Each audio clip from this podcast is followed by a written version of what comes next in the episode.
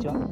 ッピーな貯金で、えー将来の自分を楽にするラジオ、ハピチョキ。今日もやっていこうと思います。えーこのラジオでは15年後に使うことが決まっている子供の大学費用について、えー年収400万、普通の会社員が、えー子供2人分で1000万円貯められるかについて話しています。将来お金のせいで選択肢が少なくならないように今のうちからいろんな手段を使ってお金を稼ごうということでやっています。えー今日のテーマはあちょっと昨日したツイートで、自分の中では バズったツイートがあったのでそれを紹介したいと思います。まあ、バズったといっても10何いいねとかの レベルで全然フォロワーも200人ぐらいしかいない アカウントなんで弱小な、も弱小なんであれなんですけど、まあ、ちょっと手応えがあったのでこちらでも話したいと思います。えー何のことをツイートしたかというと、まあ、しょうんと投資で儲かる人っていうのはこういう人みたいなことについて、まあ、実体験を通して、感じたことをつぶやいたんですけど、まあ、その内容っていうのは、まあ、うん投資で成果を出す人っていうのは、うーん一回こう積み立ての設定をして、インデックスファンドに投資をして、あとは、えー積み立てしてることすら忘れちゃってる人または、うんお積み立てをししたたしてたんだけど死んじゃった人が投資成績が一番いい人だよっていうことがなんかで、えー書かれてました、まあ、これはどういうことかっていうともう積み立てだけコツコツコツコツやっていって機械的にやっていってあとはもう余計なことを考えずに、まあ、ずっと持ってなさいよと。そうすると、えー運用成績っていうのが良くなりますよっていうことだと思うんですけど、まあ、それをね、えっと、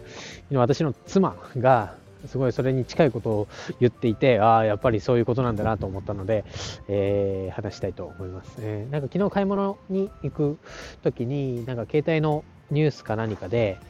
えー仮想通貨の税金がすごくて、なんか、その、税金のことを考えずに売り買いをして、えーとてもお金を払わなきゃいけない事態に追い込まれて辛い立場に立っている人がいるみたいなニュースが流れてたみたいなんですけど、まあででその流れからなんか投資の話になりました。で奥さんは、えー、一昨年に、まあ、私が積み立て NISA やりなよっていうことで私が口座を開設して入金設定までやって銘柄も決めて、まあ、オールカントリーに月3万3000円を、うん、投資させられたみたいな感じなんですけど、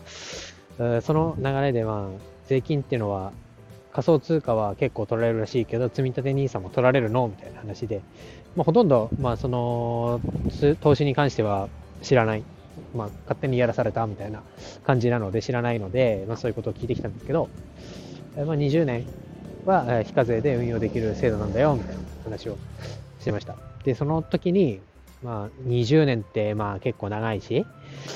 もう自分からしたら、えー50歳を超える年齢で、今までは30年しかまだ来てなくて、ここからプラス20年ってのはまあ果てしなくて、で、毎月毎月3万3000円を積み立てなきゃいけないのって結構しんどいよね、みたいな話をしたら、奥さんが、うんまあ、20年なんかあっという間だよと。そんなにビビんないで、まあ自分がやるって決めたんだったらやりなよみたいな、えー、ド直球な、うん正論を言われたと。その言われたことっていうのは、まあ、本当にまといていて、えー20年間の長期スパンでで時間を味方につけて、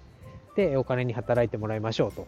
この放送でも何度も何度も言っていることを、まあ、普通に言ってきたわけですけど、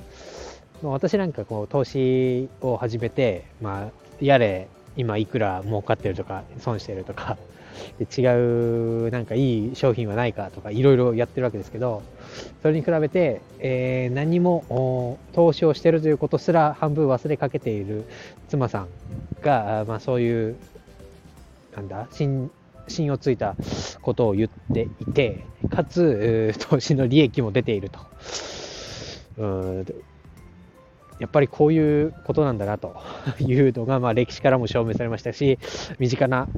人物からもそういうことを言われてあやっぱり、えーなんだコツコツとまあ、いろんな不安とかあこのままこう投資を続けていってよかったのかなという迷いもありつつもやっぱり、えー、信じたものをコツコツと買い続けるっていうのが、えー、資産を増やす上では一番近道なんだなということを、えー、ちょっと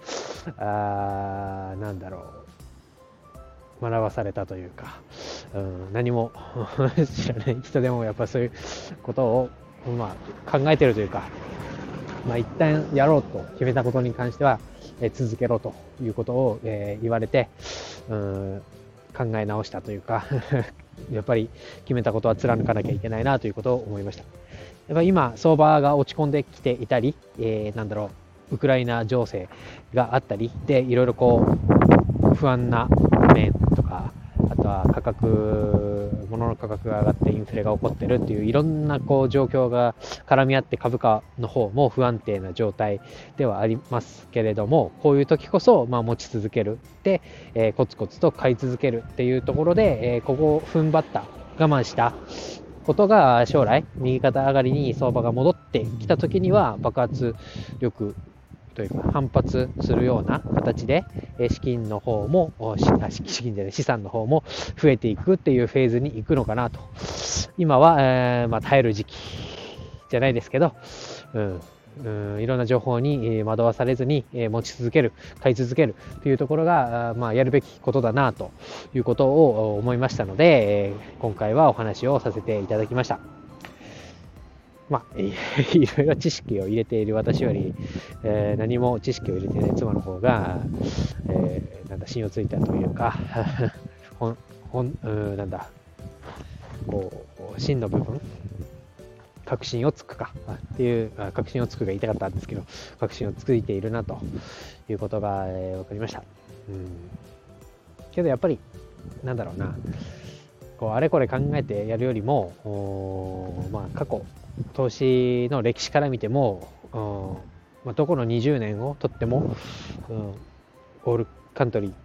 だったり、まあ、全世界のところっていうのは、えー、マイナスになったことがないっていうのはやっぱり、えー、今後も続いていくというのを信じるしかないなと思いますので、えー、やって、え投資をしていて今ちょっと不安だなと思う方がいましたら一緒にこう今は耐えましょう。で、え右肩上がりになった時に一緒に笑いましょう。20年後に笑いましょう。ということで、え今日は以上になります。バイバイ。